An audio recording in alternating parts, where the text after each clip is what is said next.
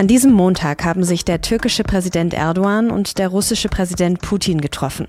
Dabei ging es vor allem um das Getreideabkommen, das Russland und die Ukraine bis Juli miteinander hatten. Erdogan versucht gerade, das wieder neu zu verhandeln. Worum es dabei für Erdogan und Putin geht, das habe ich Raphael Geiger gefragt. Er ist Türkei-Korrespondent der SZ. Sie hören auf den Punkt, den Nachrichtenpodcast der Süddeutschen Zeitung. Ich bin Tami Holderit. Schön, dass Sie zuhören.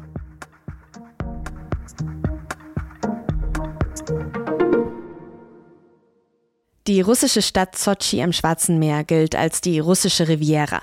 Viele Menschen machen hier gerne Badeurlaub oder gehen auf Kur. Und dort treffen sich an diesem Montag auch der russische Präsident Wladimir Putin und der türkische Präsident Recep Tayyip Erdogan. Zum ersten Mal seit letztem Oktober. Es geht dabei um das Getreideabkommen zwischen Russland und der Ukraine. Die Ukraine ist ja einer der wichtigsten Exporteure von Getreide und Mais. Und diese Güter werden normalerweise mit Frachtschiffen über das Schwarze Meer in die Welt transportiert. Diesen Weg hatte Russland aber nach dem Angriff auf die Ukraine versperrt. Einerseits ein Problem für die Ukraine, die das Geld braucht, aber auch ein Problem für viele andere Länder, die darauf angewiesen sind, im großen Stil Getreide zu importieren. Um das Problem zu lösen, hatte Erdogan dann letztes Jahr gemeinsam mit den Vereinten Nationen einen Deal zwischen Russland und der Ukraine ausgehandelt. Dieser Deal, der hat für Schiffe mit Getreidelieferungen einen sicheren Korridor übers Meer garantiert, von der ukrainischen Küste nach Istanbul. Aber dann hat Russland das Abkommen im Juli gestoppt und in den letzten Wochen immer wieder auch Getreidehäfen im Schwarzen Meer angegriffen, zuletzt erst am Sonntag. Erdogan will jetzt in Sochi ein neues Abkommen einfädeln. Aber was will Putin und was kann Erdogan ihm anbieten? Diese Fragen habe ich auch Raphael Geiger gestellt, dem Türkei-Korrespondenten der SZ. Raphael, beim Treffen von Putin und Erdogan an diesem Montag soll ja vor allem das Getreideabkommen im Mittelpunkt stehen. Das letzte, und das hatte ja auch schon unter anderem Erdogan vermittelt, das hat Russland im Juli auslaufen lassen. Warum? Was hat sich verändert? Ja, Tami, das äh, Getreideabkommen galt ja ungefähr so ein Jahr lang. Es war immer ein bisschen wackelig, aber es hielt ein Jahr. Und dann hat die russische Seite gesagt, dass ihre Forderungen in der Form, wie sie sich das erhofft hatten, angeblich nicht erfüllt worden seien. Nämlich ähm, es gab noch so ein paralleles Abkommen, dass auch russisches Getreide und vor allem russische Düngermittel eben auch durch diesen Korridor transportiert werden. Das ist problematisch wegen der Sanktionen gegen Russland. Russland ist ja aus dem SWIFT-Zahlungssystem ausgeschlossen worden. Und deswegen kann das russische, können die russischen Güter äh, nicht so ohne weiteres auf, einfach auf dem Weltmarkt verkauft werden. Und da hat Putin gesagt, wenn sich der Westen da nicht bewegt, äh, dann steige ich jetzt aus dem Abkommen einfach ganz aus. Okay, und wenn es jetzt um eine Neuverhandlung dieses Abkommens gehen soll, was könnte Putin denn dann für einen Wiedereinstieg Russlands in das Abkommen verlangen? Was könnte er fordern?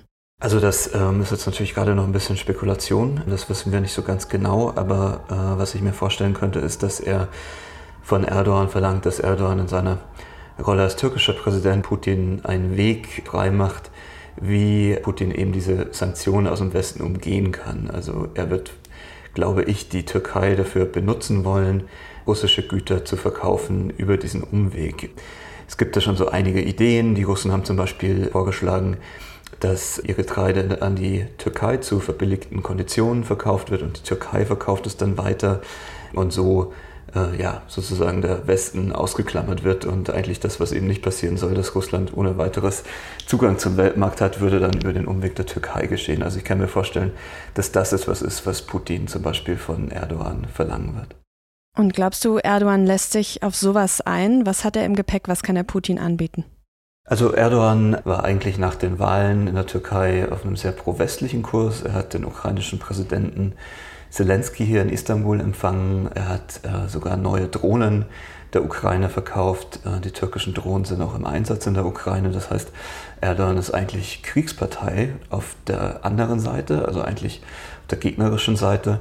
Trotzdem äh, hat er es immer wieder geschafft, in den letzten Monaten eben den Draht zu Putin nicht abbrechen zu lassen, indem er sich nie an den Sanktionen gegen Russland beteiligt hat, aber indem er sich auch, das sieht man ja jetzt beim Treffen in Sochi wieder, in so eine Art Vermittlerrolle, in so eine Art Maklerrolle zwischen den beiden Blöcken begeben hat. Und das ist natürlich für Putin nicht schlecht, weil er dadurch einen NATO-Staatschef hat, der zu ihm reist. Das ist der einzige Staatschef aus der NATO, der noch nach Russland reist und mit sich tatsächlich persönlich mit Putin trifft. Putin ja persönlich eigentlich sehr isoliert. Er kann kaum noch reisen wegen des internationalen Haftbefehls gegen ihn. Kaum, noch, kaum jemand aus dem Westen will sich wirklich ernsthaft mit ihm unterhalten. Und Erdogan macht ihm da einfach das Angebot, dass er ja, sich auch dem Westen gegenüber natürlich ein bisschen für die russische Position einsetzen wird. Aber ist das Verhältnis der beiden wirklich noch so stabil? Also vielleicht ein bisschen anders formuliert, nimmt man Erdogan diese Vermittlerrolle auch in Russland noch ab nach diesem eben sehr pro-westlichen Kurs, wie du ihn gerade beschrieben hast, der letzten Monate? Also ich glaube, es kommt sehr auf das persönliche Verhältnis zwischen den beiden an. Ähm, das ist ja ein sehr langjähriges Verhältnis. Die beiden sind ja nun die beiden Präsidenten auf der Weltbühne, die am, mit am allerlängsten an der Macht sind, äh, über 20 Jahre. Sie kennen sich also sehr lange. Und das Verhältnis hat schon sehr viel äh, durchlitten in der Vergangenheit. Es war nicht immer so, dass die beiden beste Freunde gewesen wären. Aber sie haben es geschafft, so eine Art Arbeitsverhältnis zu finden, in dem sie die gegnerischen Interessen respektieren und sehen, wo sie sich ergänzen und wo sie voneinander eben abhängig sind und miteinander zusammenarbeiten sollten. Das heißt, es hängt wirklich davon ab, wie gut dieses Verhältnis im Moment funktioniert. Und worum geht es Erdogan am Ende? Worum geht es ihm in diesem Verhältnis? Ich glaube, es sind zwei Dinge. Das eine ist sein persönlicher Ehrgeiz, eben auf der Weltbühne eine zentrale Rolle zu spielen, also eben diese Maklerrolle, die im besten Falle beiden Seiten nützt. Also auch der Westen ist im Moment ja daran interessiert, dass Erdogan bei Putin erfolgreich ist. Und für Putin andererseits ist es nützlich, jemanden wie Erdogan zu haben, über den er seine Forderungen an den Westen weitergeben kann. Ich glaube, dieses Nützlichsein zu demonstrieren, gerade auch gegenüber den Europäern und der NATO, das ist, was Erdogan verfolgt. Andererseits das Zweite, das ist ein bisschen handfester, geht es ihm natürlich um äh, wirtschaftliche Interessen. Die Türkei ist in den letzten Jahren immer stärker wirtschaftlich mit Russland zusammengerückt. Es gibt mehrere Projekte ähm, es gibt ein LNG-Terminal hier in der Türkei, der gerade gebaut wird. Die Türkei soll zu einer, so heißt es zumindest, Energy Hub für türkisches Gas werden. Das ist Erdogans und Putins Idee. Also da ist einiges, was die beiden verbindet ähm, und einiges, was Erdogan jetzt gerade auch in politisch natürlich auch ja, als Erfolg verkaufen kann. Und wenn du sagst, da liegen jetzt gerade viele Hoffnungen auch ähm, im Westen auf Erdogan, gibt es denn auch kritische Stimmen, die das kritisch sehen, dass er zu Putin reist, dass er sich auf solche Verhandlungen einlässt? Ja, ich glaube, es gibt im Westen ein grundsätzliches Misstrauen Erdogan gegenüber. Man kann ihm äh, nicht so voll und ganz trauen, auch wenn er natürlich nie aus der NATO ausgetreten ist. Äh, das wird er auch nie tun, aber er zeigt ja auch immer wieder, dass er äh, eben ja, äh, nicht ganz dazu gehört zur NATO, indem er russische Waffensysteme kauft, äh, indem er sich eben nicht an den Sanktionen beteiligt, indem er immer zeigt, dass er zwischen den Stühlen sitzt. Also ich glaube, dass Erdogan nicht der allerzuverlässigste Partner ist. Das ist in Europa allen klar.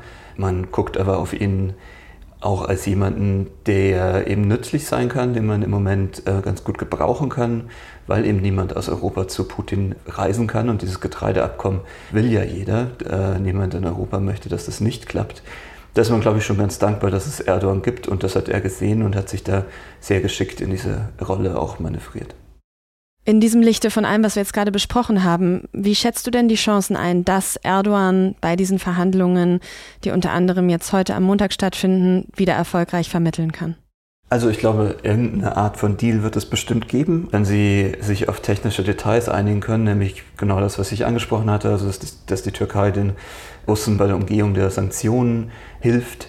Dann glaube ich, werden die beiden sich auf irgendetwas einigen und irgendeine Art von Deal finden, äh, bei der sie beide als Sieger dastehen am Ende, wie auch immer das dann aussehen wird. Erdogan braucht das auch im Moment, sowohl Erdogan wie auch Putin, beide brauchen das im Moment. Erdogan hat nächstes Jahr Kommunalwahlen vor der Brust und ähm, er steht innenpolitisch wegen der Wirtschaftskrise hier unter Druck. Also die Außenpolitik ist eins der letzten Felder, auf der Erdogan im Moment noch äh, glänzen kann und das wird er sicherlich nutzen. Vielen herzlichen Dank, Raphael. Sehr gerne, Tammy. Und nach unserem Gespräch kam dann am späten Nachmittag die Meldung, die Verhandlungen sind gescheitert. Es werde vorerst keine neue Vereinbarung über den Transport von ukrainischem Getreide über das Schwarze Meer geben, bis der Westen seine Bedingungen erfüllt habe. Das hat Putin nach dem Treffen in Sochi gesagt. Der Landtagswahlkampf in Bayern geht weiter. An diesem Montag speziell auf dem Volksfest Gillermoos in Niederbayern. Da treffen sich traditionell alle im Landtag vertretenen Parteien zu einem Schlagabtausch. Und besonders spannend war dabei dieses Jahr, wie sich die Politikerinnen und Politiker zur Affäre rund um das antisemitische Flugblatt verhalten würden. Ministerpräsident Markus Söder von der CSU hatte ja schon am Sonntag verkündet, dass Hubert Aiwanger von den Freien Wählern trotz der Affäre Teil der Regierung bleiben wird. Und die Opposition hat die Regierung jetzt auf dem Gillermoos genau für diesen Umgang mit dem Flugblatt scharf kritisiert. Aber Söder und Aiwanger selbst haben sich zu dem Thema gar nicht geäußert. Mein Kollege Roman Deininger war vor Ort und hat mir in einer Sprachnachricht erzählt, was das jetzt alles für den Wahlkampf in Bayern bedeutet. Ja, das äh, Volksfest Gillermoos ist ja immer ein politisches Kräftemessen und äh, diesmal hat Hubert Aiwanger gezeigt, wie viel Kraft er gerade hat. Ja, der ist ja als Triumphator eingezogen, hat sich feiern lassen von seinen eingefleischten Fans. Ähm, verglichen damit, mit dieser äh, Freie Wähler-Ekstase, war es bei der CSU ein bisschen ruhiger. Aber was man immer sehen muss, ist, äh, bei den Freien Wählern sind 800 Hardcore-Fans ähm, im Weißbierstadel, bei der CSU sind 3500 ähm, äh, normale Leute, nicht alle, auch viele Parteien Parteigänger, aber es ist ein bisschen gemischter. Das heißt, dass man darf jetzt auch nicht überschätzen, äh, welches Signal heute vom Gillermoos ausgeht.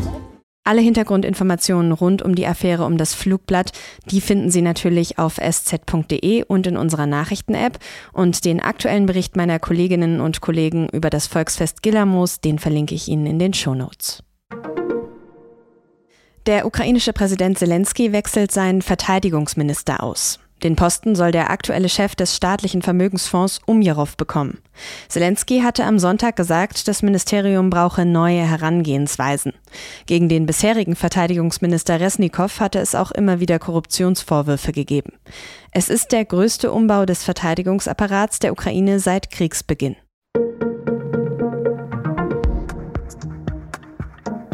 Wenn jemand über das Böse spricht, dann muss ich immer an Bösewichte in Filmen denken.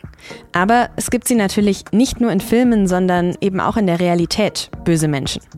Der Psychologieprofessor Benjamin Hilbig hat ein Verfahren mitentwickelt, mit dem sich das Böse im Menschen messen lässt. Er nennt es den D-Faktor.